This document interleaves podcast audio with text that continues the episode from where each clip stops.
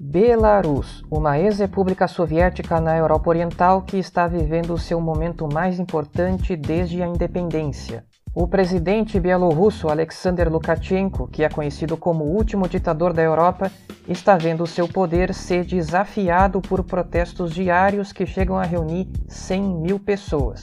Lukashenko tem 66 anos e está no poder há 26. Quem lidera o movimento pela democracia é uma opositora improvável, Svetlana Tikhanovskaya, de 38 anos, que assumiu a candidatura a presidente nas eleições do mês passado no lugar do marido, que foi preso e impedido de concorrer. Os resultados oficiais declararam Lukashenko reeleito, mas Tikhanovskaya alega ser a verdadeira vencedora. Desde então, os protestos não cessam em Belarus e as estimativas dizem que mais de 7 mil manifestantes já foram presos.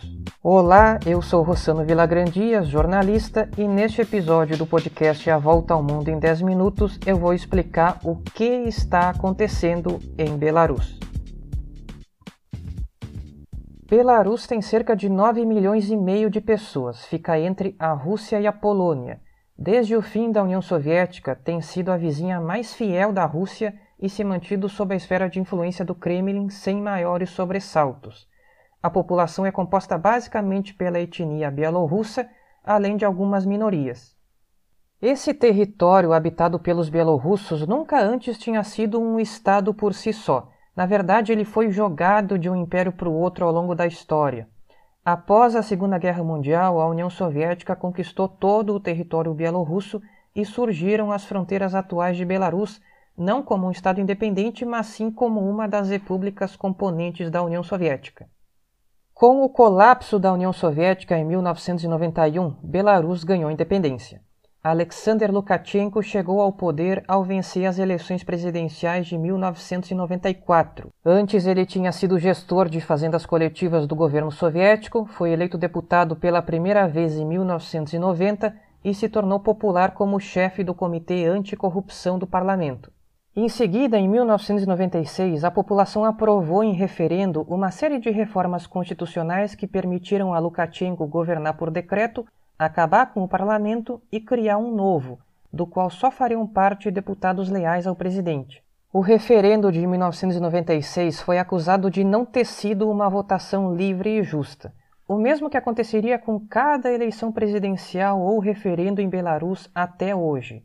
Durante o resto da década de 90, Lukashenko aprofundou os laços com a Rússia, garantiu o cerceamento da imprensa livre e, ao contrário dos países vizinhos, resistiu às reformas de modernização da economia e de livre mercado. Em 2004, mais um referendo promoveu uma nova reforma na Constituição, dessa vez retirando o limite de mandato, o que permitiu a Lukashenko se candidatar a presidente de novo quantas vezes quisesse. As eleições presidenciais de 2006 e 2010 tiveram protestos contra o ditador, reprimidos com violência pelas forças do governo. No último mês de maio, o blogueiro Sergei Tikhanovsky, conhecido pelo seu ativismo contra Lukashenko, foi impedido de concorrer às eleições presidenciais de agosto. A sua esposa, Svetlana Tikhanovskaya, assumiu a candidatura no lugar dele, que foi preso. A atual onda de protestos começou em junho, diante de perseguições a outros opositores. A esposa e a chefe de campanha de outros dois homens que tiveram a candidatura negada se uniram a Svetlana Tikhanovskaya e assim se formou o trio de mulheres que comandam a oposição a Lukashenko em Belarus. As eleições foram realizadas em 9 de agosto.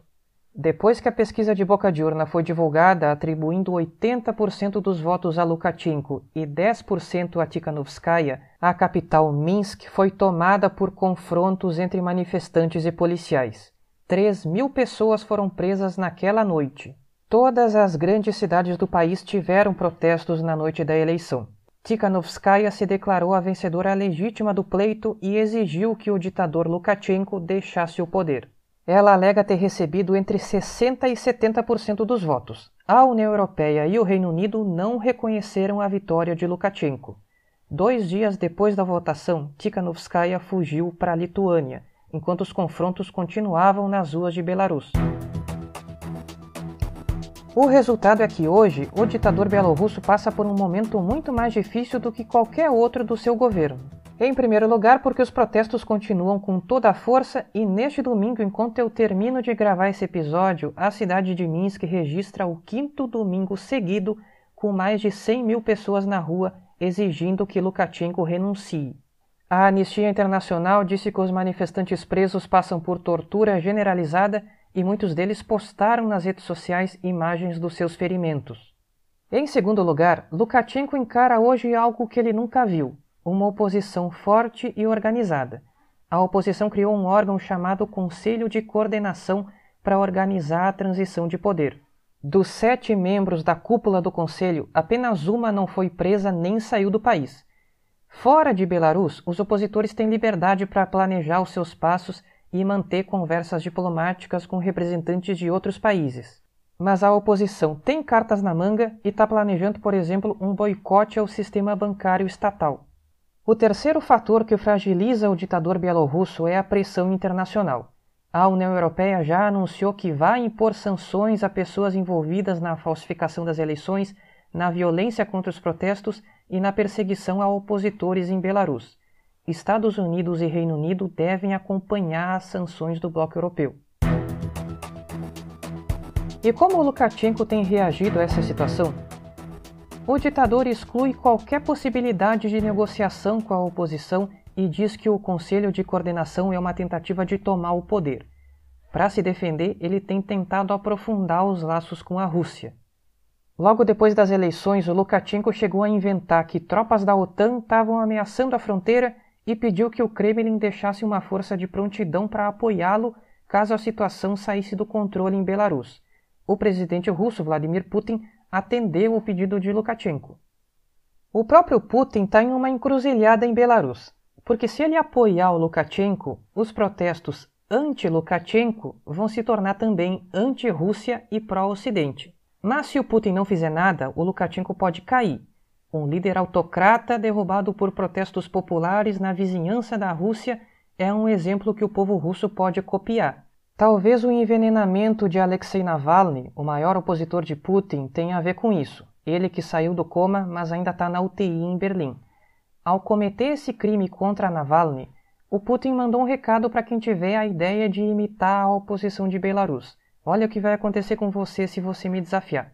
De qualquer forma, o Putin tem apoiado Lukashenko durante os protestos sem muito alarde. Nesta segunda-feira, o ditador bielorrusso vai ao Kremlin e a partir daí a gente deve saber melhor o que, que o Putin pretende com relação a Belarus. Vamos agora aos outros assuntos de destaque na semana. A Índia ultrapassou o Brasil e é agora o segundo país com mais casos de Covid-19. Era uma questão de tempo para que isso acontecesse, se tratando do segundo país mais populoso do mundo. A Índia está chegando à marca de 100 mil novos casos por dia. Mas em número de mortes, a Índia ainda está em terceiro com 80 mil, enquanto o Brasil tem 130 mil. Se você olhar a curva da Índia, você vai ver que desde o começo ela só ficou cada vez mais vertical, ao contrário do Brasil e dos Estados Unidos, que apesar do descontrole estão em tendência de queda. De início, o primeiro-ministro da Índia, Narendra Modi, reagiu de maneira muito forte e decretou lockdown em todo o território indiano no final de março, quando o número de mortes ainda podia ser contado nos dedos. Era muito cedo para impor lockdown, ainda mais em um país com tantos trabalhadores informais para os quais é muito difícil ficar em casa. O que aconteceu foi que, depois de seis semanas de lockdown, não se viu o mesmo efeito que o lockdown teve na Europa, a disseminação do vírus não caiu, talvez porque na Índia seja muito mais difícil cumprir o lockdown. Ao mesmo tempo, a economia não aguentava mais e a Índia começou a reabrir. Hoje, só o que está fechado na Índia são as universidades, escolas e lugares como cinemas. E é recém agora que os estados do sul estão sendo atingidos com gravidade. Portanto, a Índia está sendo afetada pela pandemia de forma tardia. Mas e como explicar a baixa mortalidade no país? A primeira explicação que surge é o fato de a população ser muito jovem, mas além disso, os epidemiologistas suspeitam que exista subnotificação de mortes por coronavírus, mais do que no resto do mundo. Nos Estados Unidos, surgiu ao longo do governo de Donald Trump um novo gênero de livros muito popular, os livros que detonam o Trump. Só nos últimos dias saíram mais dois, um deles do ex-advogado do Trump, Michael Cohen, que tinha sido preso e condenado por crimes relacionados à campanha do presidente. No seu livro Disloyal, a Memoir, Cohen diz que Trump se comporta como um mafioso, é culpado pelos mesmos crimes que levaram o próprio Cohen à prisão e tem uma opinião desfavorável sobre todas as pessoas negras. O presidente disse que tudo o que Cohen disse no livro é mentira. O outro livro publicado nessa semana foi Rage, do jornalista Bob Woodward, e essa publicação é mais importante porque Woodward possui as gravações das suas entrevistas com Trump.